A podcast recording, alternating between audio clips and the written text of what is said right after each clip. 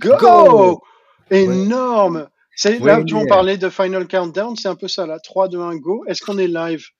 Ah euh, bon, de toute façon, alors, ouais. Non, on est live? Je suis pas sûr. All the people? On imagine all the people ou pas? C'est pas hein. Pas dit. Ouais, moi j'adore celle-là. J'adore celle-là. Euh, écoute, j'ai l'impression qu'on est live. Après, euh, est-ce qu'il y a des gens qui nous suivent? Ça, je ne sais pas. Il faudrait voir s'il y a des petits pouces, des mains qui se lèvent en l'air, des cornes. Non, écoute, ça se trouve, on n'est que tous les deux. Euh, dire coucou, bonjour. Ouais. Euh, Ah, je, est, vois un LinkedIn user. Ah, Ah, Virginie. Top. Bonjour. Bon, mais écoute, ça y est, c'est parti. Là, maintenant, on est sérieux. Fini les blagues. Euh, écoute, euh, nous sommes live pour le 17e. Et voilà. Et non, et en plus, c'est marrant. Je vois que sur mon petit écran de monitoring, Ouais. j'ai lancé le 17e euh, live euh, Sourcers Insight, alors que ce n'est pas ça. C'est bien le 18e et ce n'est pas Sourcers Insight Rappers Delight, mais c'est bien le craftsmanship du recrutement. Ouais, eh ben, hello Gavin, hello hein. Virginie. Euh, nice, nice. On est donc live euh, pour ce 18e SNP euh, sur le craftsmanship du recrutement. On va aborder euh, l'artisanat et la notion de craftsmanship dans le recrutement avec Sylvain Larère, euh, qui était développeur et qui est devenu recruteur, et Alexandre Didion, qui était recruteur et qui est devenu depuis peu développeur. Pierre-André, comment vas-tu? Super. En fait, non. Non, pas vraiment, en fait. Pas vraiment. Je suis triste et profondément tri et désœuvré, en fait. Désœuvré? J'ai du Ouais, ouais, ouais. Je t'ai fait, un texte sur ma dernière surprise partie, en fait. Donc voilà, en ce triste jour, je n'ai rien d'autre à offrir, si ce n'est du sang, du labeur, des larmes et de la sueur. C'est l'introduction churchillienne. Mais rien n'est trop beau pour SNP. Genre, je laisse aux fans la saveur de la référence. Or donc, me voilà désœuvré. Tandis que la semaine dernière, je lâchais prise, faisant de- état de mon état d'affectivo-dépendance au Kinder et au quiz à SNP. Quel déconvenu ce dimanche? Qu'importe la réponse, ce qui compte, c'est la question. Et là, tragédie.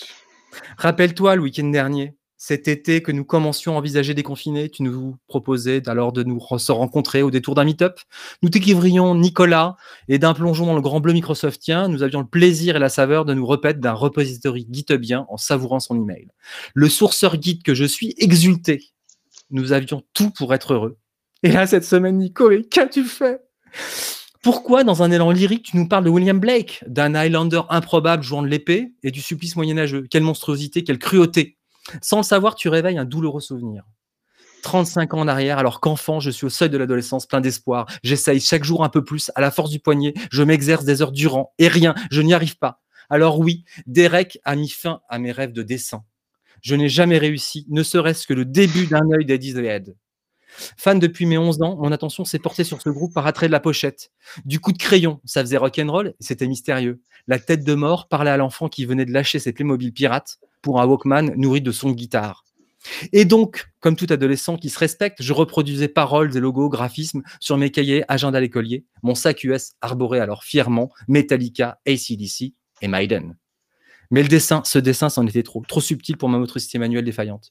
Et voilà que tu réveilles en ce dimanche ce douloureux souvenir. Bref, à la frustration d'une carrière de peintre avortée, Nicolas, ce dimanche, tu me voles ma surprise. Je suis effondré, tout autant qu'à l'annonce du second report de leur concert le 22 juin prochain à la U Arena. Eh ben dis donc, je sais- tu sais que j'ai essayé aussi longtemps de, de reproduire cet œil et le visage d'Eddie, euh, enfin, voilà, sans aucune réussite. euh. Euh, mais alors peut-être pour les gens qui n'ont pas suivi et qui, voilà, qui sont un peu déboussolés, euh, je m'entends avec un écho, c'est très bizarre.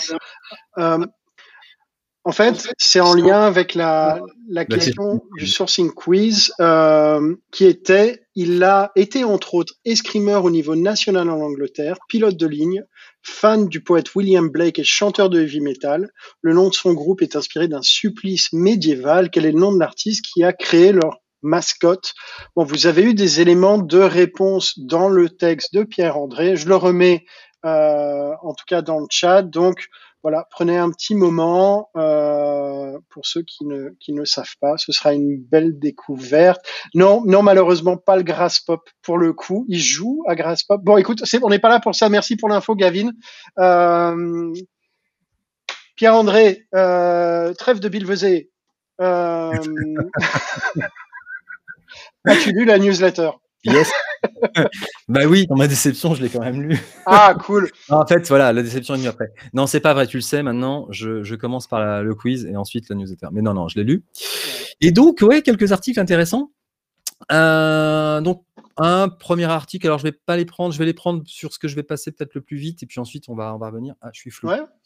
Euh, donc, un article sur l'automatisation qui était assez intéressant par, euh, par notre ami Adrien Kolf sur effectivement les. Attendez, je suis désolé, j'essaie de revenir net, voilà.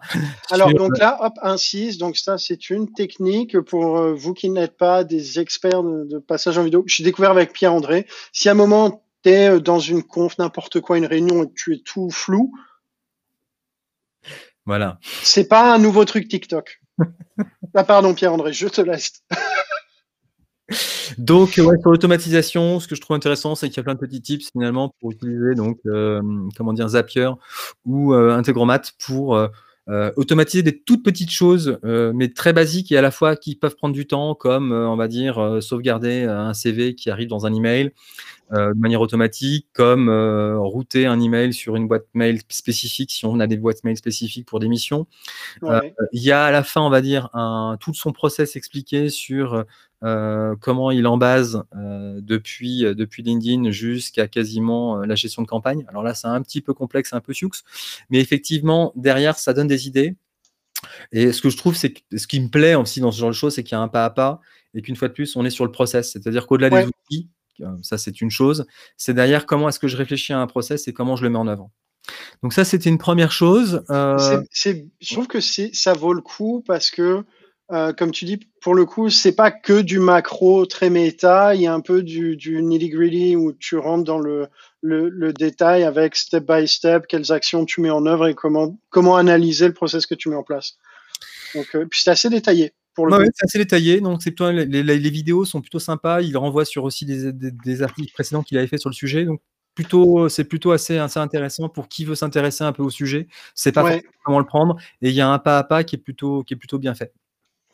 Euh, autre chose, il y avait un article sur la semaine de 4 jours. Alors j'avoue que j'ai commencé la lecture en me disant aïe aïe aïe, encore un truc euh, sur euh, voilà les, les soins éternels. Non mais bon, c'est la semaine de 4 heures hein, de Tim Ferriss. Mais ouais. finalement, finalement, pas tant que ça. même si bon, j'ai beaucoup aimé le, la semaine de 4 heures, c'est pas le sujet. Mais ce que j'ai trouvé très intéressant, c'est derrière en sous-jacent la réflexion sur le, le, monde du travail, sur le travail, sur la valeur travail. Euh, je trouve que l'article est pour ça plutôt bien fait, bien amené. Euh, il est un peu long, certes, mais euh, mmh. finalement, avec une volonté aussi de, de, de, voir effectivement sur, comment dire, certes, c'est mis en œuvre dans une boîte, effectivement, qui gagne de l'argent, buffer, etc. On Ah donne oui. des exemples. On donne des exemples de boîtes qui sont moins, comment dire, euh, il y a Diamondback. Alors, Diamondback, c'est des fabricants de vélos.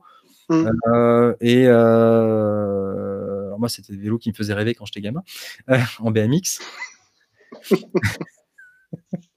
mais bon, mais euh, ainsi à part, euh, c'est intéressant de voir effectivement comme, comment ils expliquent finalement le, fait de passer à 30 heures, les gains de productivité qu'on gagne et finalement le surcoût finalement qui est pas si important que ça.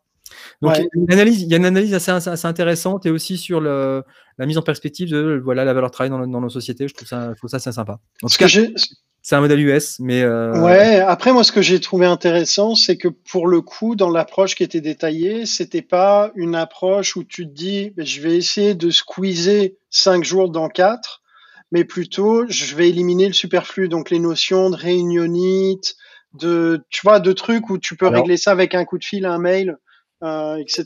Je Oui. sais pas si ça représente réellement 20% du temps de travail, parce que tu peux pas dire que tu élimines une journée, euh, que c'est que des réunions inutiles, enfin ou alors euh, non, on considère, Voilà, on considère mais- qu'il y a quand même euh, facilement un tiers des réunions qui ont lieu qui ne servent à rien.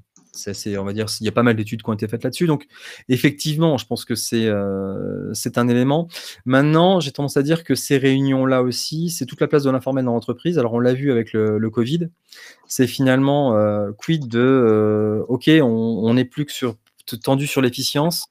avec le risque aussi finalement d'effet de bord qui est on devient presque des machines et je pense que c'est pas non plus souhaitable donc c'est tout ce subtil équilibre finalement entre comment dire la recherche de productivité, euh, et puis euh, entre guillemets le vivre ensemble. Sinon, finalement, autant ubériser l'entreprise et on est tous des freelances. Et, euh, et je suis pas sûr que ce soit, on va dire, un modèle, un modèle porteur pour demain. Il y a, ça m'a fait penser à un truc que j'avais vu. Je sais pas si c'était euh, dans Brain Food ou ailleurs. C'est un. J'ai retrouvé le site pendant que tu parlais. C'est un truc qui s'appelle Should It Be a Meeting?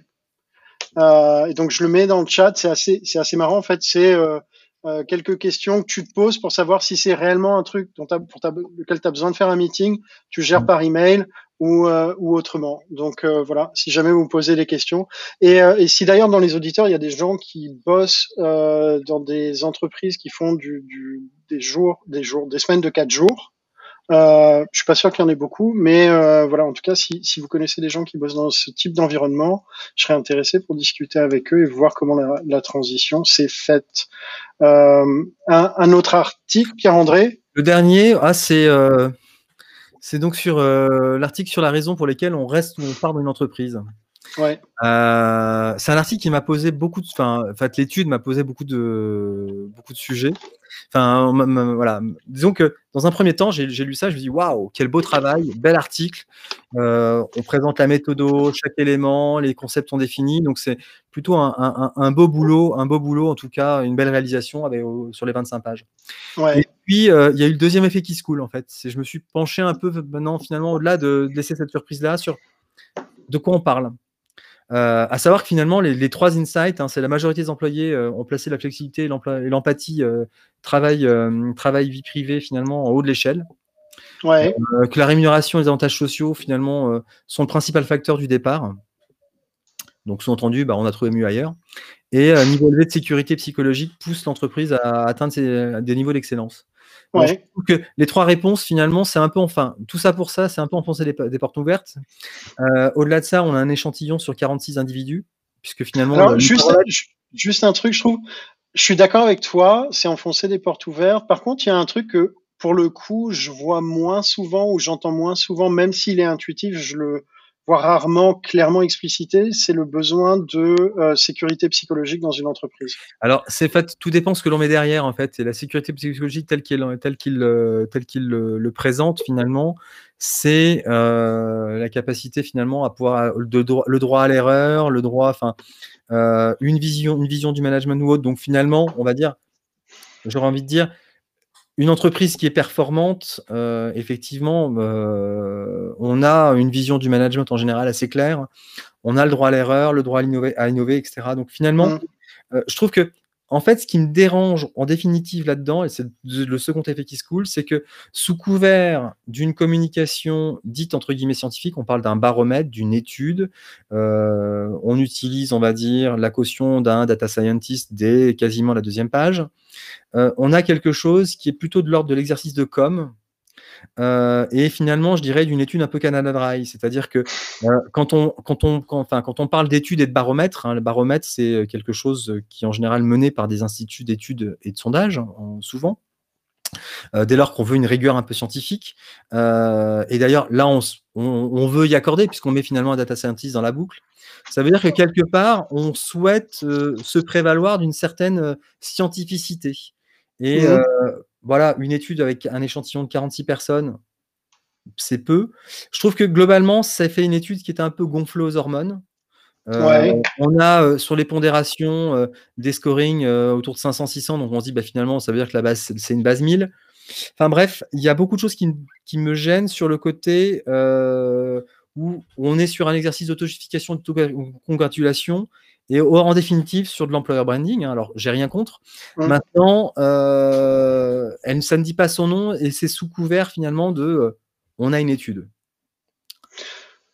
Ouais, ouais. Écoute, moi, je, pense qu'elle a le mérite d'être, euh, elle a le mérite d'être déjà d'avoir essayé pour une entreprise de passer du temps à, à, le faire parce que c'est quand même du temps investi par ces ah, employés qui pourraient faire autre chose. Et bien sûr, il y a une surcouche employeur branding, c'est évident. Je vais aller plus loin. Effectivement, y a, ils l'ont fait et c'est très bien fait. Maintenant, en fait, la communication de cette étude, elle est dans GitHub. Mmh. C'est euh, donc ça veut dire que finalement. Non, elle n'est pas dans GitHub. Il y a, non, non, il y a un article. Moi, je suis allé chercher la source détaillée, mais il y a un article sur Medium ou sur je sais plus quel truc qui est assez mainstream et en fait dans lequel ils mettent le lien vers GitHub. Et moi, je voulais donner plus de données que euh, l'article et donc c'est pour ça que j'ai mis vers GitHub.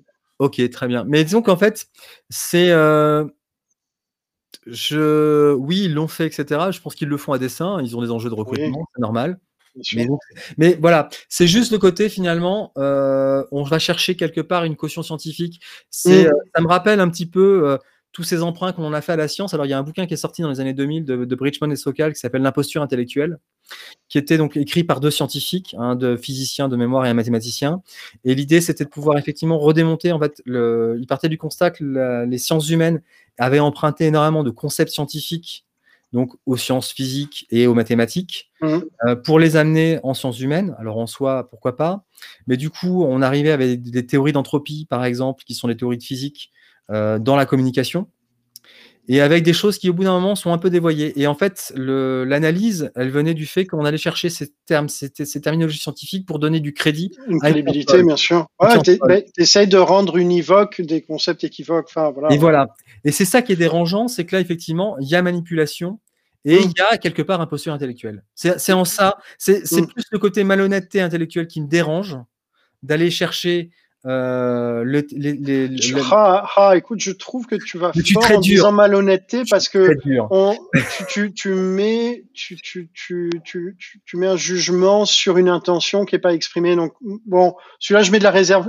là, pour le coup, je mets de la réserve sur, euh, que sur, moi. sur, ça. Tout à fait. Non, non, pas de souci. Mais voilà, le côté, C'était le, voilà, le côté effectivement. Euh, euh, il y a deux effets, il y a deux effets l'article. Maintenant, l'article. Il faut qu'on enchaîne. Il faut qu'on enchaîne. Il faut qu'on enchaîne parce qu'on on, continuera.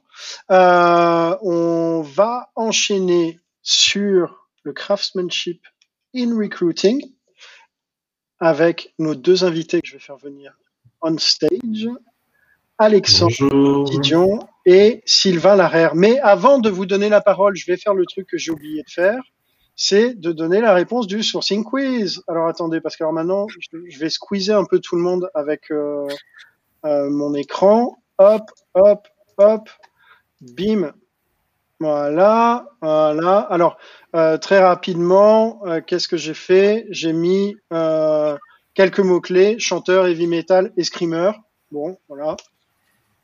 On tombe sur Bruce Dickinson que j'ai consulté il y a exactement 27 minutes.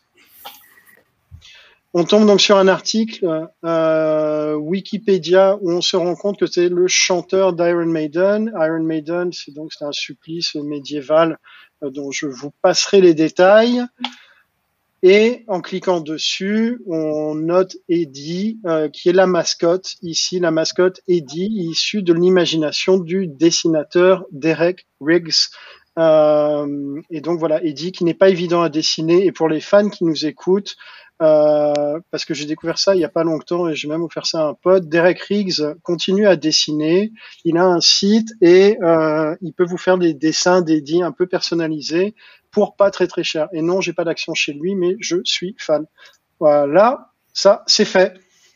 Alexandre, Sylvain, bienvenue. Euh, Sylvain, pour ceux qui ne te connaissent pas, euh, est-ce que tu pourrais te présenter ta vie, ton œuvre? Ça marche. Bonjour à tous. Bah déjà, pour commencer, très ravi de, vous retrouver euh, pour, pour ce live. Alors, qui je suis euh, Donc, bah, c'est simple. Hein. j'ai un parcours un peu atypique. Hein. j'ai commencé par des études d'informatique et puis j'ai fait cinq ans comme développeur. Hein. J'étais développeur Java. Et je sais pas qu'est-ce qui m'a pris. Ben, j'ai changé de voie et, je suis allé dans le recrutement. Et bah, ça m'a plu, ça m'a même beaucoup plu. Et, et aujourd'hui, qu'est-ce que je fais? Ben, Je suis recruteur freelance tout simplement, mais avant j'ai été aussi recruteur en ESN, j'ai créé mon propre cabinet de recrutement, et puis j'ai plein de casquettes, je donne aussi pas mal de cours à l'université, donc, voilà, je, suis, fais pas mal de choses, mais ce qui me tient à cœur, c'est le, le recrutement aujourd'hui. Top. Bienvenue Sylvain. Donc au moins, on est sûr que tu connais la différence entre Java et JavaScript. Il fallait la placer. Il fallait la placer. Euh, Alexandre, euh, bienvenue.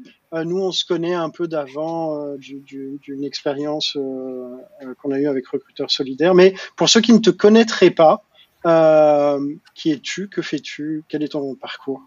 Ouais. Et ben moi, du coup, c'est tout l'opposé de Sylvain. j'ai fait trois ans de sciences politiques, puis un master en ressources humaines. Euh, j'ai été recruteur euh, dans une boîte de consultance pendant euh, trois ans, à peu près, un peu plus de trois ans, où je recrutais pas mal de, profils assez niches comme des recruteurs mobiles, des UX, UI, des profils un peu spécifiques, un peu spécifiques. Et puis au bout de ces trois ans, je me suis rendu compte que je ne m'amusais plus. Et je suis passé, j'ai passé la frontière et je suis devenu développeur. Euh, développeur web. Excellent. Alors, moi, j'ai peut-être envie de commencer par ça pour, euh, pour, pour, chacun de vous, parce que c'est vraiment. Enfin, voilà, je trouvais marrant aussi et intéressant l'idée de, de, vous réunir, parce que c'est vraiment deux trajets, pour le coup, qui se croisent. Euh, alors, avec sur une temporalité un peu différente, mais. Euh, euh Sylvain, toi, qu'est-ce qui t'a, enfin, tu vois, si, si, si on reprend ton parcours, qu'est-ce qui t'a amené euh, vers le fait de, faire des études d'ingé, de commencer une carrière d'ingé et de, de dire à un moment je fais ce switch pour aller vers le recrutement bah, disons que euh, au début, les études d'informatique, pour moi, c'était euh, une suite logique, hein, comme beaucoup de beaucoup de personnes qui, qui font de l'informatique. Alors, je vais pas tomber dans le cliché. Hein. Terminal S, prépa, école d'ingé. Les jeux vidéo, ça amène souvent à l'informatique. Donc voilà, j'étais euh, euh, pas mal gamer quand j'étais plus jeune, donc ça m'a amené à, faire ça. Et puis, euh, qu'est-ce qui m'a fait basculer après de l'informatique au recrutement? En fait, c'est un peu le hasard, hein, pour, être honnête. en fait, j'étais j'étais en mission à Air France, et en fait, bah, je m'ennuyais un peu, hein, soyons Hein, je, me, je, me, faisais chier, hein, je suis désolé de le dire. Non, non, non, Je récupérais les données d'un web service et je le rebalançais dans un autre web service. Franchement, il n'y avait absolument rien de passionnant. Je n'avais pas fait un bac plus 5 pour faire ça. Ouais.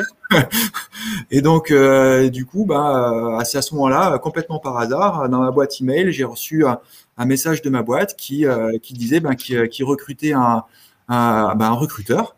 Euh, en interne et qui bah, du coup bah, il donnait la chance à quelqu'un qui était euh, qui était déjà qui était déjà chez eux. Moi, je me suis dit, j'ai réfléchi, je me suis dit, bah, tiens, c'est vrai, pourquoi pas? C'est amusant, euh, le métier de recruteur. Euh, j'ai, puis j'ai, réfléchi un peu, je me suis dit, mais qu'est-ce que tu aimes bien faire aujourd'hui dans ton métier? C'était pas vraiment le dev, en fait. Ce que j'aimais bien, c'était faire passer les, tests techniques aux candidats. Euh, j'aimais bien m'occuper des, relations avec les écoles. j'aimais bien aussi. Tu faisais ça en tant que dev, de faire passer les tests techniques, de t'occuper des relations écoles? Ouais, voilà, c'est ça. Aussi, quand il y avait des, des, petits événements, de, voilà, quand il y avait des choses à faire en interne, bah voilà, moi j'étais euh, j'étais toujours présent et je me suis dit bah tiens, allez, c'est l'occasion d'aller euh, développer tout ça, on va bien tester et puis on va voir ce que ça va donner. Donc j'ai postulé, j'ai été pris, ça a plutôt bien marché, je, donc euh, donc voilà. énorme, énorme. Ok, donc c'est vraiment entre c'est coup de bol quoi. C'est l'occasion qui passe, un mail qui rentre dans ta boîte, tu dis why not quoi. C'est ça, tout à fait. Ok. Euh, avec le, le, recul, euh, des regrets ou pas? Non, pas de regrets. Franchement, euh, je pense qu'aujourd'hui, je suis beaucoup plus épanoui dans mon métier de recruteur que je ne l'étais quand j'étais développeur. Ok, ok. écoute, alors moi, là, par contre, je suis super curieux aussi. Alors pour toi, Alexandre, comment t'es tombé dans cette marmite de, de, de recrutement? Et et tu vois quels sont les éléments qui t'ont aidé à identifier le fait que euh, aller vers le dev, c'était un truc qui te correspondait? Ouais. Euh, ben, pour commencer, comment je suis arrivé dans le recrutement, c'était du coup suite à, mon master en ressources humaines. Euh, concernant mes études, j'ai fait le truc très intelligent et qu'on fait souvent à 18 ans, c'est que j'ai pris ce qui, ce qui avait l'air intéressant j'ai pas trop réfléchi à ce qui allait arriver après. Ouais. euh, C'était des études super intéressantes sur des sujets super, euh, super différents. Tu avais vraiment la psychologie, tu avais de l'économie, tu avais du droit, tu avais vraiment. C'est en fait la variation qui m'intéressait dans, dans ces études-là. Ouais. Après, du coup, après j'ai fini, et je me suis dit, OK, qu'est-ce que je vais faire? Qu'est-ce que je vais faire? Et euh, j'ai passé des entretiens pour des rôles euh, au final assez différents. Ouais. Et puis je suis tombé sur, euh, sur, mon, sur ma boîte euh, dans laquelle j'étais recruteur. Euh, et ça c'est plus les personnes qui m'ont intéressé en fait que le job en lui-même. Je dois bien l'avouer. J'aimais bien l'environnement, j'aimais vraiment bien la personne que j'ai rencontrée, mon ancien manager. Et le job, je pense, m'avait l'air intéressant et aussi me poussait à aller vers quelque chose qui n'était pas naturel pour moi, en un sens. Ok. Je, m'explique, c'est que je suis assez introverti à la base. Euh, moi, avant euh, de prendre mon téléphone et prendre un rendez-vous chez le médecin, c'était euh, c'était une affaire. Ouais. Et euh, du coup, être justement dans, dans ce recrutement, c'était aussi me pousser à, à, développer quelque chose chez moi que je, que je sentais qu'il me manquait et que je n'avais pas. Et c'est comme ça que je suis arrivé dans le recrutement. Et je pense, ta voix est difficile à écouter. Ah, attends, on va voir. Euh, Vas-y, continue. Est-ce que ça va comme ça Ou je parle peut-être un ouais. peu vite Non, ça va. Non, sur la en tout cas sur les streams, euh, c'est ouais. Pas... ouais. Ouais, non, okay. c'est bien. Vas-y. Ok. Euh, du coup, je pense que pendant deux ans, ça m'a, ça m'a très bien, ça m'a bien intéressé. Mais c'est au bout de la deuxième année où je me suis vu qu'en fait, qu'un peu comme Sylvain, euh, ça m'amusait plus en fait. Ça, pour reprendre le terme, je me faisais chier.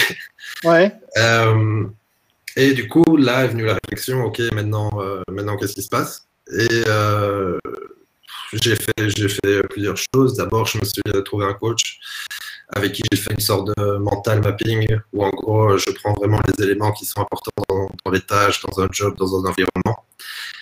Et j'ai vu en fait des points qui étaient très importants pour moi, que j'avais retrouvé, que j'avais réussi à apprendre dans le métier de recrutement, mais que j'arrivais plus à renouveler en fait, qui, que j'étais okay. vraiment arrivé à un palier.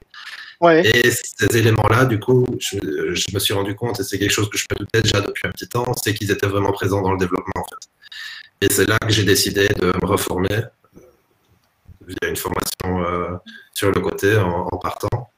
Ouais. Et, euh, et, de, et du coup de faire le pas et de me lancer en tant que développeur. Quoi. Ok. Et c'est quoi les, les, les éléments, euh, tu vois, que tu retrouves et sur lesquels maintenant tu, tu, tu vas aller chercher à te renouveler euh, ouais. dans le recrutement? Dans le, dans le dev, pardon. Ouais. Moi, en tant que sourceur, ce que j'aimais beaucoup, en tout cas, c'était un peu le côté, euh, le côté pistage, en fait. Donc, vraiment ouais. le, le, mélange d'analytique et de créativité, un peu de problem solving. Euh, vraiment, tu as, as, un problème et tu essaies de trouver une solution et tu l'essayes par euh, des moyens tout à fait différents. Ouais. Et, euh, et en fait, j'étais arrivé à un point où ça m'amusait plus dans le recrutement parce que j'ai l'impression que j'avais fait le tour. Et donc, c'est ce côté en fait problem solving pour moi dans, dans le développement est beaucoup plus beaucoup plus poussé quoi. Présent. Ok. Plus présent, ouais. Tu avais aussi un peu le côté variation que je trouvais plus trop dans le métier de recruteur. La tâche, ouais. au final, je trouvais au final toujours la même, trouver quelqu'un euh, pour un poste. Ouais. Euh... Ah, on a un souci. Il semblerait qu'on ait un souci de son euh, oui, pour ouais. le coup. Alors, le, le, souci de son, c'est pour tout le monde ou, ou c'est juste Alexandre Bon, on dirait. Toi, tu peux faire quelque chose pour ton son ou pas, Alex? Sinon, moi, j'ai une solution. Hein. Je, je, peux résumer la, la, réponse d'Alexandre. Hein. Je vais troller un peu. Hein. En fait, il a vu que les développeurs web, ça gagnait mieux. C'est tout simplement ça. J'ai pas dit. Pour le, pour, le moment, pour le moment, en tout cas, je gagne moins que quand j'étais en tant que recruteur. ah, terrible. Euh, écoute, ok. Euh, ouais, ah ouais, sur LinkedIn, il y a un problème de son. Vois si tu peux faire un truc, Alex, je sais pas ce, ouais. qui, est, ce qui, est, possible. Est-ce euh, qu'en retirant le masque, va, le casque, ça va un peu mieux ou pas? Je sais pas, écoute, euh, on, va, on va voir, on va voir. Sylvain, toi, alors quand, on avait discuté, on avait parlé craft, artisanat. Euh, c'est un c'est un terme qui est beaucoup employé à la base dans le monde euh, du, dev. Toi, tu me disais que c'était un truc qui était important pour toi en tant que recruteur aussi d'avoir du craftsmanship. Euh, première question, est-ce que c'est pas un buzzword? Dans les deux, hein, pas que côté recrutement, même côté dev, est-ce que c'est pas un, truc un peu buzz euh? Non, je pense pas. Après, c'est sûr que bah voilà, dès qu'il y a des termes, voilà, un peu comme ça, un peu à l'anglophone, euh, anglophone, on se dit ah, c'est pour faire le buzz, euh, c'est pour faire bien, on va faire utiliser un mot anglais. Oui, c'est sûr qu'il y a peut-être un peu de ça, mais moi, dans le fond, je pense pas. Euh, c'est vrai, pour, pour repréciser un petit peu aussi euh, ma mentalité quand j'ai quand j'ai changé, quand j'ai basculé de dev recruteur, j'avais un peu, euh, comme j'étais développeur, j'ai vu aussi les, les, les, mauvais côtés du recrutement, de tout ce qu'on peut faire, voilà, de, choses pas très pas terribles. Et je me suis dit voilà, si si je bouge du dev au recrutement, moi ce que je veux, c'est faire de la qualité et pas tomber dans le piège de euh, beaucoup de recruteurs où euh, finalement, bah voilà, on, on, chasse en masse, euh, on fait pas, on fait pas d'efforts particuliers. Et voilà, moi je voulais pas, et je voulais pas faire vivre ça à mes candidats. Donc c'est un petit peu en fait de, de, de, de, de ça que c'est parti. Au début, je pensais pas du tout à ce terme de, recruitment craftsmanship. c'est venu après avec le temps parce que quand je dis ça, moi c'était c'était il y a huit ans hein, dans le dans le logiciel, c'était pas encore autant euh, répandu qu'aujourd'hui. Et c'est après, au bout d'un moment, je me suis rendu compte qu'en fait, bah, que, ce que j'idéalisais peut-être un peu trop, euh, ça se rapprochait un petit peu de, de, ça. Je me suis dit, pourquoi est-ce qu'il y aurait que les développeurs qui auraient le droit de faire de d'être artisans et puis pas les, et puis pas les recruteurs? Moi aussi, j'ai le droit, non? Tout le monde a le droit d'être artisan d'ailleurs, hein, au demeurant. Heureusement, pour le coup. Donc, euh, ouais, non, je pense pas que ça soit forcément un, un buzzword. Après, c'est sûr qu'il y en a qui vont l'utiliser à tort et à travers. Donc, est-ce qu'aujourd'hui, peut-être le terme commence à être un petit peu galvaudé? Peut-être que dans le développement logiciel, oui, mais en tout cas, dans le recrutement, j'ai pas entendu beaucoup de personnes en, parler, en tout cas. Alors, on parlait couture, beaucoup à l'époque. Nous, on parlait de haute couture. ah ouais, ouais. Eh, écoute, je suis retombé sur un truc, je me, je me, le suis mis de côté parce que je trouvais ça bien. Je crois que c'est sur Wikipédia ou un machin comme ça. Le manifeste des artisans du logiciel, ça tenait en, en quatre lignes. Pas seulement des logiciels opérationnels, mais aussi des logiciels bien conçus. Pas seulement l'adaptation au changement, mais aussi l'ajout constant de valeur. Pas seulement les individus et leurs interactions, mais aussi une communauté professionnelle pas seulement la collaboration avec les clients, mais aussi les partenariats productifs. Et effectivement, quand tu lis ça, bon, ça peut s'appliquer quand même assez, euh, mhm. assez fort au, euh, au, au, recrutement. Euh, dans, dans ton quotidien, comment ça se concrétise? Je vais toujours un peu essayer de comprendre, tu vois, comment de, concepts un peu méta, on les ramène à quelque chose de, concret et d'actionnable. Bah, en fait, dans le quotidien, comment ça se concrétise, c'est assez simple. Aujourd'hui, alors après aussi pour beaucoup, je ne jette pas la pierre aux recruteurs hein, qui, qui, qui, voudraient faire mieux, mais qui n'arrivent pas à faute de temps. Après, euh, voilà, moi, ce que j'essaie justement, c'est de prendre le temps, justement, de faire les choses bien. Et ça commence dès le début, euh, lors de la prise du besoin, lorsqu'on fait le point avec le client je vais pas me contenter uniquement des, euh, cinq minutes d'information que le client va me déballer la, plupart du temps. Hein, tous, les recruteurs, connaissent ça. Hein. quand on écoute son client, ah bah, je veux un développeur qui fait ceci, ceci, puis tout de suite après, pendant quatre minutes, donc une minute de présentation du poste et quatre minutes du profil qu'il veut avoir. Donc voilà, donc on peut pas se contenter de ça, c'est pas possible. Ouais, ouais, ouais. si on veut faire de la qualité, et malheureusement voilà, faute de temps, puis faute aussi peut-être de, de je sais pas, peut-être qu'ils ont peur d'aller challenger les, les managers euh, ou, euh, ou, les clients. Euh, bah moi, je, moi, je le fais. Comment tu le fais? Comment tu fais quand tu concrètement quand tu as un client qui dit bonjour, je cherche un dev, voilà, je veux qu'il me fasse une appli qui fasse papa maman hello world. merci.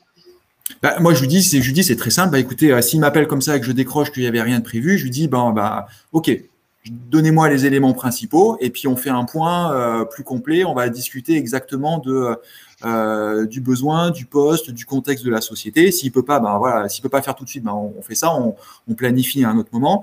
Et après, euh, ben on lui explique moi, je trouve que le métier de recruteur aussi, il y a quand même de la pédagogie, hein, parce que aujourd'hui, les gens ne se rendent pas forcément compte de tout le travail qu'il peut y avoir derrière le recrutement. pour eux, c'est voilà, je mets une annonce bidon, euh, puis j'ai 50 CV qui vont euh, qui vont tomber facilement et puis euh, et puis voilà. C'est pas la réalité ça. Non non non, voilà. par contre le reality check est parfois douloureux quand on s'en rend compte. Et, ouais. Ouais, et voilà c'est ça. Donc donc voilà donc il faut il faut un petit peu de pédagogie pour expliquer aux clients que ben recruter ben ça prend du temps c'est un métier que s'il veut avoir des bons candidats ben que il vaut mieux perdre un peu de temps au début. Hein, il vaut mieux perdre une heure au début à prendre le besoin dans le détail que de perdre des heures et même des jours après parce qu'on a mal avancé, parce que finalement les candidats ne correspondent pas euh, pour plein de raisons. Donc c'est un gain de temps en fait. C'est ça en fait. Hein. Ce qui intéresse les, euh, les clients, c'est le gain de temps. Si on arrive à leur expliquer que l'heure qu'ils vont perdre au début, ben, tu vas le gagner à x 10 après, ben là après, euh, là ils t'écoutent. d'office. Alex, toi de, de ton côté, est-ce que alors euh, c'était une approche, tu vois, ces, concepts-là, quand tu étais recruteur, c'est des choses que tu avais en tête ou pas? Et maintenant que tu bascules, alors tu pas fait la bascule depuis longtemps, hein, mais côté, euh, côté dev, est-ce que ce sont aussi des concepts qui, qui font du sens? Ouais. Euh, le concept de craftsmanship, je pense que de toute façon, il prend du sens dans, dans tous les métiers en fait comme moi je l'entends maintenant, comme j'ai l'impression de l'entendre quand Sylvain le présente, je mettais pas nécessairement un mot dessus quand je l'utilisais quand j'étais recruteur, mais c'est juste une volonté de faire ton travail, euh, une volonté de faire ton travail bien et de le faire euh, de manière que tout le monde soit content euh, au bout du compte, quoi. Enfin, qu'il n'y ait personne de lésé dans, dans la transaction, entre guillemets. Ouais.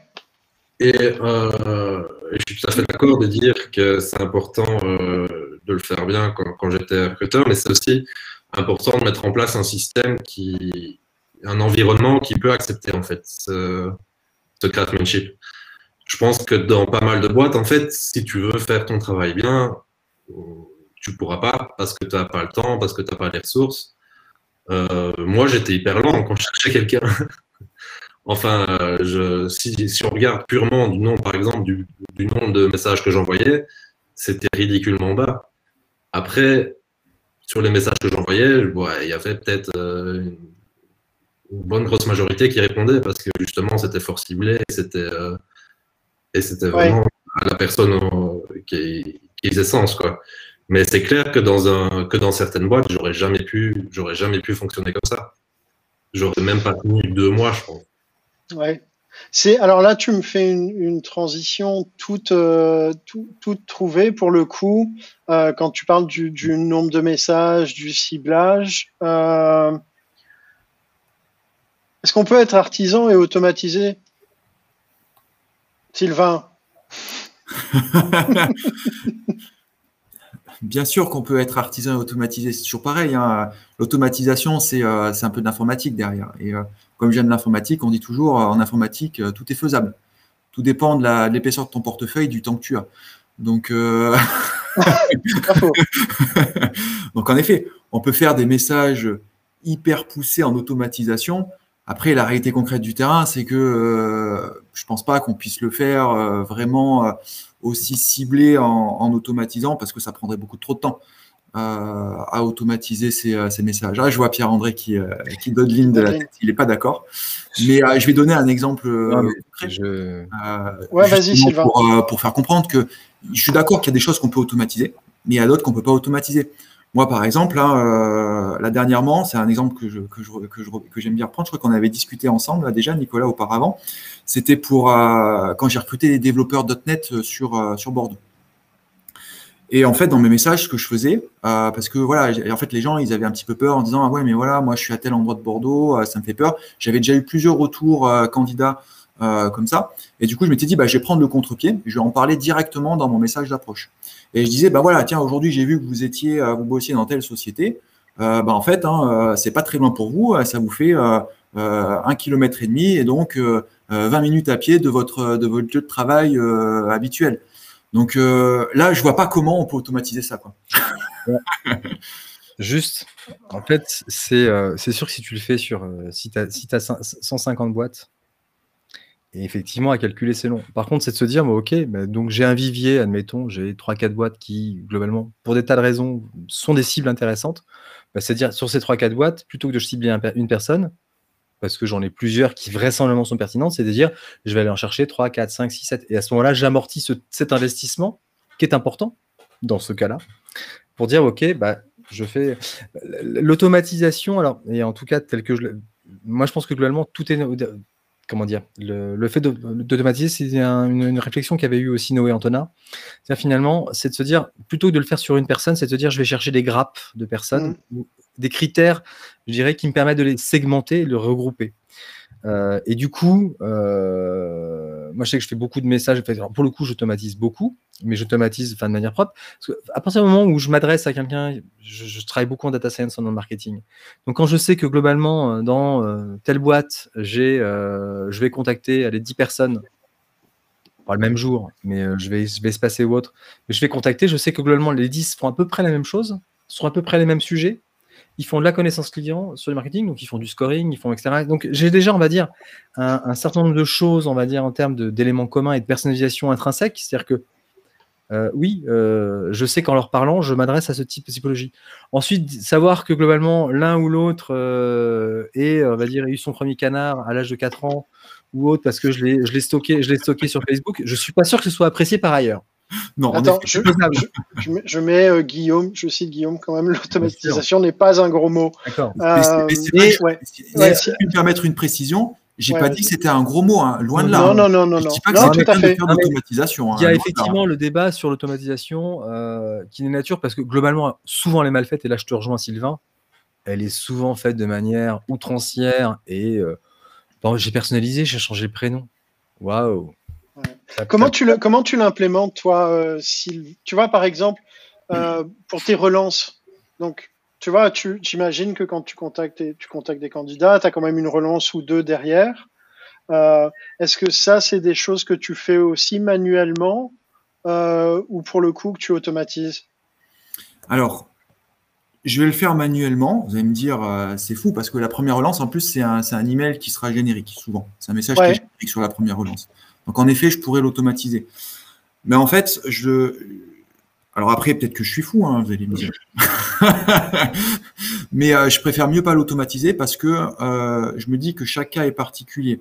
Par exemple, euh, sur LinkedIn, ou alors quand je mets des trackers dans les, dans les emails, je vois quand la dernière personne l'a regardé. Donc, c'est sûr que si je me bats, je me dis, bah voilà, à J plus 5, euh, 5 jours après que je l'ai envoyé, je vais, euh, je vais relancer, alors que je me rends compte qu'en fait, si je vais regarder à la, mano, à la, mano, hein, c'est-à-dire que je le fais manuellement et pas, pas de façon automatique, qu'en fait, il l'a juste ouvert il y a deux heures, du coup, je vais le relancer pour rien. Alors peut-être que je vais pas assez loin dans l'automatisation, peut-être que je devrais automatiser uniquement par rapport au résultat du tracker. il a été ouvert. Alors après, j'ai pas encore le niveau euh, pour, pour le faire. Et je ne sais pas si c'est faisable d'ailleurs. C'est faisable. Euh, c'est faisable. Maintenant, attention au tracker. Aujourd'hui, en termes de ça, a un impact sur la délivrabilité de l'email. C'est-à-dire que grosso modo, s'il y a un tracker, certains, certains FAI aujourd'hui euh, t'envoient directement en spam. Mm-hmm. Mais, oui. Euh, mais ouais, effectivement, c'est intéressant. C'est-à-dire que toi, dans ton approche, ce que tu dis, c'est tu vas intégrer le rythme euh, du, du, candidat. Donc, c'est-à-dire que tu te laisses la possibilité, par exemple, de dire j'ai envoyé mon email. Si je vois au bout de cinq jours qu'il n'a pas été ouvert, je vais peut-être pas relancer par le même canal. De dire de, de, adapter en fait ta stratégie. Il y a, ça aussi, voilà, c'est que je me dis bon voilà. Après, je vais, je vais retourner voir son profil LinkedIn rapidement et puis je vais me rendre compte, en effet, que euh, bah, le gars euh, il n'a pas beaucoup de relations, qu'il n'est pas très présent. Donc je me dis, oui, en effet, ça sert, ça sert à rien que je le relance euh, sur LinkedIn, par exemple. Mais euh, donc je vais, je vais, essayer de le relancer par un autre moyen. Je vais lui envoyer un SMS. Je vais essayer peut-être de l'appeler directement sur son téléphone à ce moment-là si j'ai son numéro. Donc voilà, en fait, j'essaye de m'adapter au mieux. Alors après, en fait, c'est c'est un choix en fait qu'on fait au début. Il n'y a, pas en fait, c'est qu'il n'y a pas une seule façon de recruter pour moi, je dirais. Il y a, il y a plusieurs façons. Soit, soit on joue un petit peu la carte, presque, je dirais, de, de l'hyper-qualité. C'est peut-être un défaut, j'en suis conscient. Hein, c'est peut-être pas forcément non plus très bien. Ou soit on peut jouer la carte de, de l'automatisation, mais l'un dans l'autre, on a deux stratégies différentes qui peuvent mener au même résultat. Parce qu'en automatisant, on peut, on peut contacter plus de personnes. Certes, ça sera peut-être moins, moins ciblé que, que de l'hyper-qualité, mais comme on a l'effet de masse, bah, ça compense. Alors que celui qui fait l'hyper-qualité, il contacte moins, mais euh, comme c'est bien ciblé, il arrive à avoir plus de taux de retour. C'est une stratégie comme une autre. Ouais. Euh, y a, on peut les opposer, mais on. Alex, toi, de, de, de, ton côté, est-ce que quand tu, tu, parlais du temps que tu mettais à euh, euh rédiger tes mails, à contacter les gens, tu étais dans le même style d'approche ou tu, tu, tu essayais d'automatiser un bout de ton process? Ouais, euh, ouais, donc il y a plusieurs points. Moi, c'est vrai que j'étais, j'utilisais pas euh, l'atomisation. L'atomisation. C'est pas bien l'atomisation. Euh, non, mais du coup, l'autonomisation, j'utilisais pas beaucoup, mais je pense qu'elle est super intéressante dans certaines étapes en fait. Moi, il y a des trucs qui n'étaient pas du tout, que je faisais manuellement, qui n'étaient pas du tout nécessaires. Genre, par exemple, essayer de trouver un time slot qui convenait à tout le monde et tout ça. Purement, c'est chiant. Ça, Ouais. Tout le monde se fait chier. Ça, clairement, je pense que ça peut être autonomisé bah, avec des outils. Automatisé. automatisé avec des outils euh, qui, qui, marchent très bien. Quoi. Par contre, sur euh, l'autonomisation des messages, moi, j'avais. Ouais, L'automatisation. L'automatisation euh, des messages. Moi, j'avais toujours un peu toujours le, la structure du message, en fait mais euh, ce que je m'étais rendu compte qui marchait assez bien, en fait, c'était des traits d'humour et de hyper personnalisation aussi, en fait. Et pas, euh, du coup, j'utilisais pas évidemment tout ce qui était réseaux sociaux parce que c'est creepy et euh, je pense mmh. que les gens vont pas apprécier. Mais par exemple, tout bêtement, designers qui avaient souvent des, des sites qui référençaient pas sur LinkedIn ou sur leur CV et d'aller retrouver leur site et de faire une référence très précise sur un des points, ça marchait très bien. Mais oui, ça demande de prendre du temps, du coup, de, à chaque personne de passer par différents médiums, que ce soit GitHub, que ce soit leur site perso, que ce soit d'autres informations. Et ça, ça prend du temps. Ça, moi, je l'autonomiserai pas nécessairement. On va dire. Moi, je, on va le dire. Je vais juste là-dessus l'automatisation, juste, enfin, pour, euh, pour voir. En fait, moi, ce qui me paraît important, c'est, je l'ai automatisé. Ça, je l'ai automatisé, c'est pourquoi je vous contacte systématiquement, j'ai une phrase d'accroche et pourquoi est-ce que je vous contacte? Pourquoi est-ce que je me suis intéressé à votre profil? Et du coup, en fait, cette automatisation-là est un framework, enfin, est un canevas en fait d'emailing. Effectivement, tous les emails qui sortent de chez Fortin sont construits de la même façon. Mais c'est pourquoi je vous contacte? Chez Fortin, je connaissais pas la, je, connaissais pas. Faudra que tu me donnes l'adresse. Euh, c'est pourquoi est-ce que je vous contacte? Qu'est-ce qui m'a intéressé? Pourquoi c'est pertinent? Pourquoi est-ce que le projet dont je veux vous parler me semble pertinent par rapport à votre profil? Ça veut dire que derrière, euh, je dois répondre à ces questions-là, et ce qui fait que la personne se sent concernée. Euh... parce qu'à un moment, en fait, c'est un, un, champ dans un sheet euh, où quand tu es en train de regarder le profil, de te dire pourquoi je le contacte. En fait, pourquoi je contacte cette personne. C'est-à-dire qu'en fait, c'est une démarche qui fait qu'à un moment, je dis pourquoi est-ce que cette personne-là, je la contacte ou pas? En quoi c'est pertinent?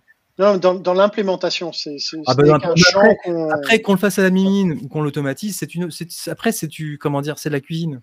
Ouais. Et c'est et c'est là où en fait, plus que l'automatisation, je la vois véritablement comme un process au sens de production. Hein. C'est vraiment de process de production euh, comme une usine. Euh, et effectivement, ça me permet d'avoir une qualité de delivery derrière qui est égale. Qu'est-ce que ça t'inspire Sylvain? Tu, tu, tu, qu'est-ce que qu'est-ce que ça t'inspire? Oui, oui, c'est bien. C'est vrai que et même pour aller plus loin dans le dans, dans, le recadrage des choses, je dirais que moi aujourd'hui, ce que j'entends par par automatisation, c'est euh, vraiment avoir des robots qui vont envoyer automatiquement les emails. Parce qu'on peut très bien avoir, comme le dit euh, très justement euh, Pierre-André, après, on peut très bien avoir un process qu'on a établi, qu'on a automatisé, mais qu'on fait à la mano. Sur ça, voilà. Après, c'est pas vraiment l'automatisation parce que comme du coup on a, on a la main dessus, on a la possibilité d'aller pouvoir le modifier ah, et faire des particularités, ce que tu peux pas faire avec un robot.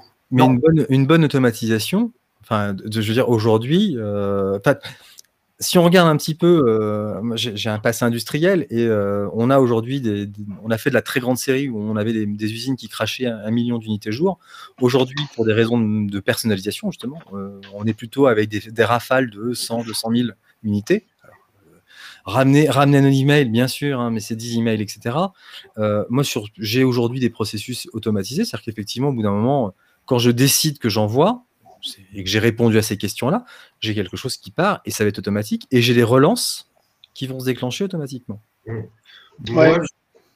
vas-y, Alex. Je vois un. Moi, le, seul petit souci que je vois un peu avec, avec cette matière-là, venant de, de, la Belgique, qui est un, un marché petit, euh, surtout quand tu rentres dans des profils un peu niches et un peu spécialisés, euh, parfois, je me suis déjà rendu compte que question branding, ça pouvait faire du mal, en fait. De... Parce que tous les devs, au final, vont se connaître. Ils vont tous dire, OK, ils vont parfois tous se marrer en, regardant leur messager, en disant, oh, regarde qui, qui j'ai reçu. Et parfois, juste voir que tu as reçu le même message euh, que le même mec, parfois le même jour, qui est parfois dans la même compagnie, ça peut, ça peut jouer un mm. rôle un peu. Et c'est encore des recruteurs qui, euh, qui m'envoient le même message tout le temps. Quoi. Ah, c'est un, un risque. Alors, par contre, je, je rebondis sur le, le, le, message de Gavin euh, qui parle du craft vocal. Et euh, bon, je mets blague à part sur William Blake, mais je suis d'accord qu'aujourd'hui, euh, j'ai l'impression en tout cas que le recrutement se fait beaucoup par email euh, et, euh, et, et peu à l'oral. Euh, et effectivement, que ce soit dans la manière de présenter un poste, euh, la manière de communiquer euh, les points bloquants, les points attrayants, etc. Il y a une forme de narrative, un, un, un, arc dramatique, enfin voilà, un style en tout cas pour raconter une histoire. Est-ce que, euh, Sylvain, toi, tu as le, as le même ressenti ou est-ce que tu, tu emails beaucoup? Est-ce que euh, l'oral a une grande place dans ce que tu fais? Je dirais qu'en fait, c'est une question de, de, juste milieu et puis après de. Mais, euh, mais oui, il a raison, Gavin. C'est vrai que moi, aujourd'hui, je suis moins dans les, dans les emails ou dans les messages LinkedIn que ce que j'ai pu faire, par exemple, il y a, il y a un an ou deux ans. Euh, parce que bah, les gens sont, euh, sont harcelés, c'est le cas de le dire. Des messages, ils en reçoivent des dizaines et des dizaines. Et euh, c'est vrai que je bascule beaucoup sur le téléphone, alors pas forcément en vocal, mais en fait par SMS. Ok. j'aime bien, j'aime bien envoyer un SMS plutôt qu'un email ou un message. Et même ce que j'aime bien faire, c'est vrai, tu parlais, alors, je sais plus si c'était Gavin ou, toi, Nicolas, tu parlais de, de, de, de, de storytelling, euh, etc. C'est vrai que moi, je fais très attention aux messages vocaux que je laisse euh, à mes candidats. Euh, Est-ce que tu laisses des messages vocaux? Parce que moi, moi, typiquement, je dis dans mon message vocal que je n'écoute pas. Il faut m'envoyer un SMS ou un WhatsApp. Mais toi, tu laisses un message vocal quand tu. Ouais, je laisse un message vocal et je vais travailler mon message vocal. Donc, je vais faire, je vais storyteller un peu l'entreprise et le poste. Alors, c'est sûr que ah, les messages vocaux, en général, c'est deux minutes. Après, ça coupe. Hein. Tu as, un exemple ou pas que tu peux, tu vois, que tu as en tête ou que tu emploies en ce moment ou un truc comme ça? Ouais, eh ben, je peux te donner un exemple. Euh, après, il n'y a pas de souci. Juste pour terminer, après, pour que tu comprennes. Et après, je vais renvoyer un SMS derrière en disant Je vous ai laissé un message vocal. Très bien. Écoutez-le.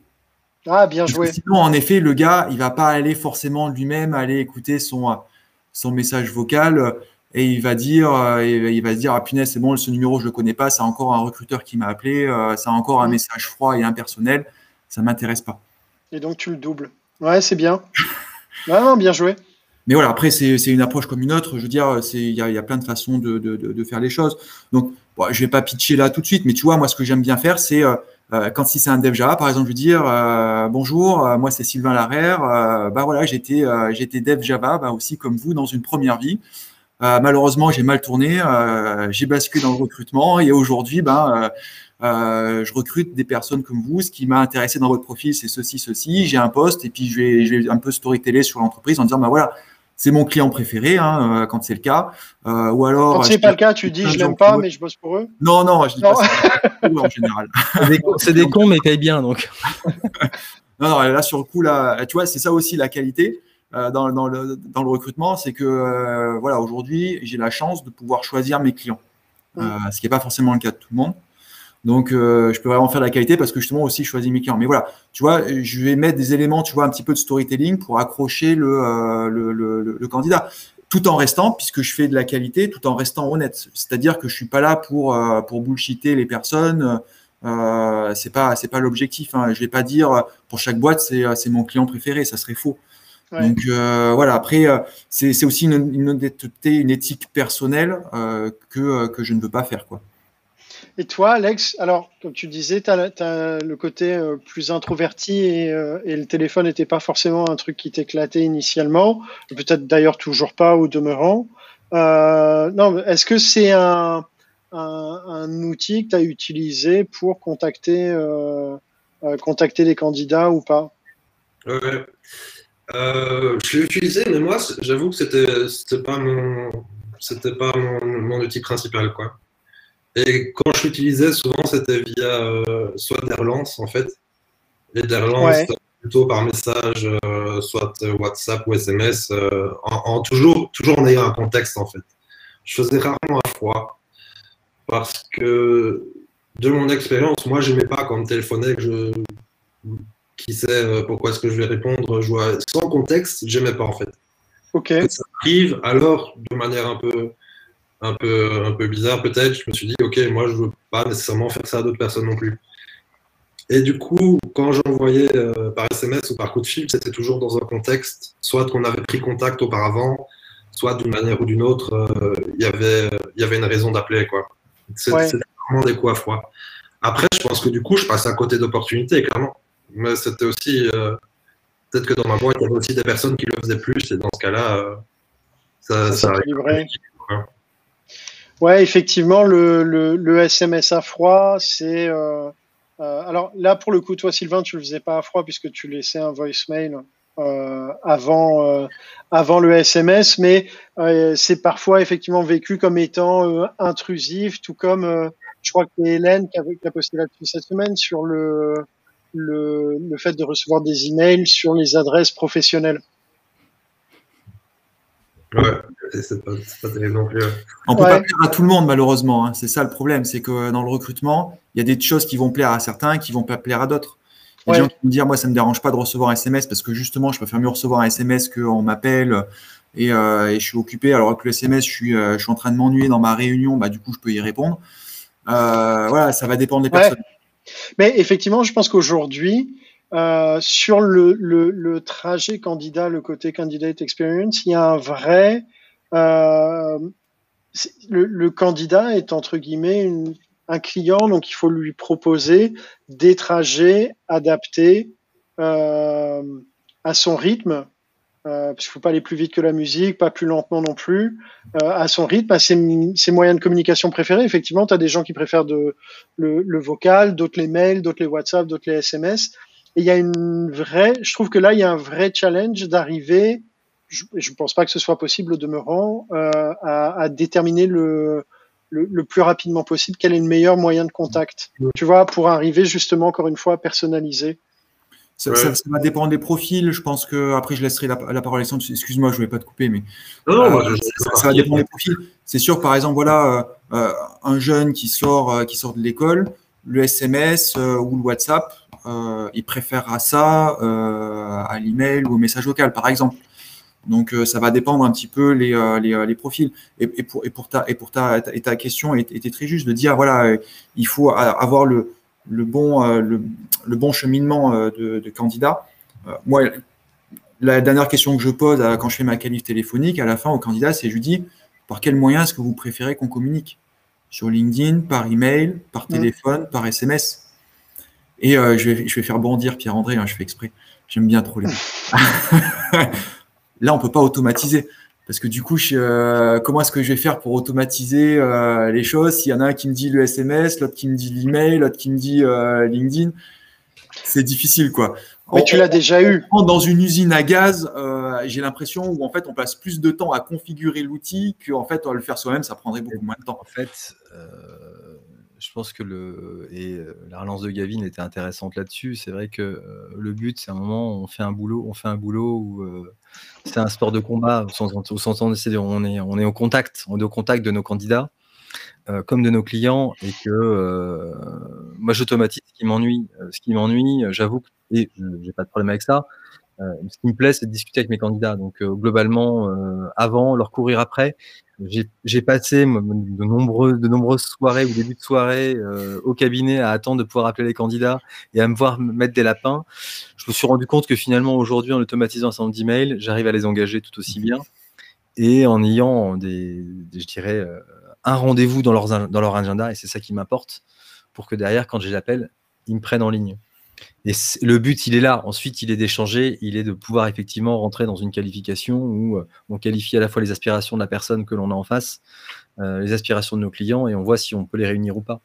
Euh, c'est l'objet. Hein. Donc, je suis pas, je suis pas, contrairement à ce que l'on pourrait croire. Non, mais je troll, hein, je fais exprès. il est très laid back aujourd'hui. Il y a plein de trolls dans l'informatique, c'est pour ça. mais bon, non, suivant, on m'a trollé dimanche dernier, je m'en suis parmi. Derek a du mal à passer. il faudra s'entraîner, il faudra s'entraîner encore. Non, euh, écoutez les amis, là on vient de taper euh, le gong des 14 heures et des et des, et des euh, Ça passe trop vite. Mais alors déjà, mais vraiment, hein, franchement, vous pourrez rester encore un bon moment. Ah, question pour le coup qui n'a rien à voir avec le, sujet, mais pour la fin, et c'est parce que je suis curieux. Euh, est-ce que vous êtes content euh, des, des, switches que vous avez fait euh, de carrière et de la, manière dont, dont, vous incarnez vos jobs respectifs aujourd'hui? Écoute, ça me vient comme ça, me demande pas, c'est spontané. Ah, je vous la laisse, hein, qui veut. Alex? Ouais. Euh, bon, après, je... ça reste relativement récent, donc si ça tombe euh, dans un an ou deux. Euh, ah, il faut, on en refait un dans un an ou deux et tu nous dis. On tes SMS, ça dépend comment tu préfères être contacté, mais je te, je te dirai comment, ça se passe. Mais moi, ouais, je suis, je suis hyper content de la transition en fait. Et c'est en, en, changeant de métier que je me suis rendu compte que ça n'allait vraiment plus dans l'autre en fait. Je, je, le faisais de manière très routinière et, euh, juste euh, pour euh, commencer la journée, finir la journée quoi. Et, et ouais, j'ai vraiment retrouvé du sens en fait dans ce que je faisais et beaucoup plus de, je vois beaucoup plus de concret et, et d'utilité dans ce que je fais actuellement par rapport à ce que je faisais avant. enfin personnellement encore une fois. Et du coup, ouais, je suis pas content pour le moment. Sylvain, toi, de ton côté? Bah, Écoute, moi je dirais qu'en fait, euh, on, est content de, son poste, de son métier, quand on, quand on est passionné. Et euh, alors, je ne pourrais pas dire que je suis un grand passionné, j'aimerais avoir beaucoup plus de temps libre pour, faire, euh, pour étudier des, dizaines et des dizaines de choses.